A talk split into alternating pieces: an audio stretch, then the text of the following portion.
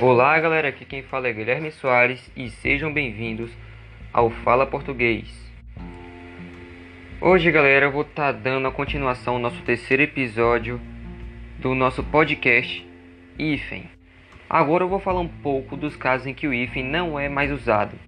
Não se usa mais hífen quando o prefixo termina em vogal e a segunda palavra começa com uma vogal diferente.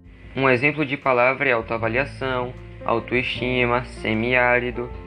E essa nova regra padroniza algumas exceções existentes antes do acordo, como aeroespacial, anti-americano, socioeconômico e etc. Não se usa mais o hífen em determinadas palavras que perderam a noção da composição, como manda-chuva e paraquedas.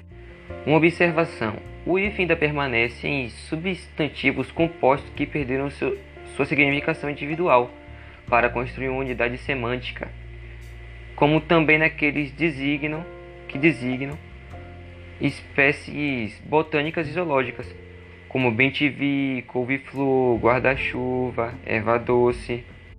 E não se emprega mais o hífen em loções substantivas, adjetivos, pronomi pronomiais, verbiais, adverbiais, prepositivas ou conjuntivas. Exemplos: fim de semana, café com leite.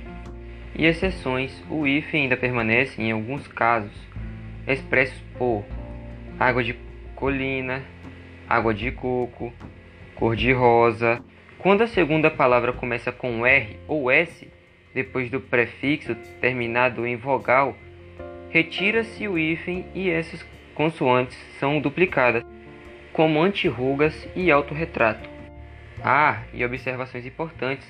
O hífen será mantido quando, prefixo, quando os prefixos terminarem com R e o segundo elemento começar com a mesma letra, como interregional ou super romântico ou super racista. E não se emprega o hífen quando o prefixo termina em vogal e o segundo elemento começa com, por consoantes diferentes de R ou S, como anteprojeto, autopeça ou contra-choque. O hífen não deve ser usado quando o prefixo termina em consoante e a segunda palavra começa por vogal ou outra consoante diferente, como hipermercado ou intermunicipal. Diante do, do adjetivo mal, quando a segunda palavra começa por consoante, não se emprega o hífen, como mal falado, mal governado, mal passado ou mal maltratado. E foi isso, pessoal. Obrigado por me escutar até aqui.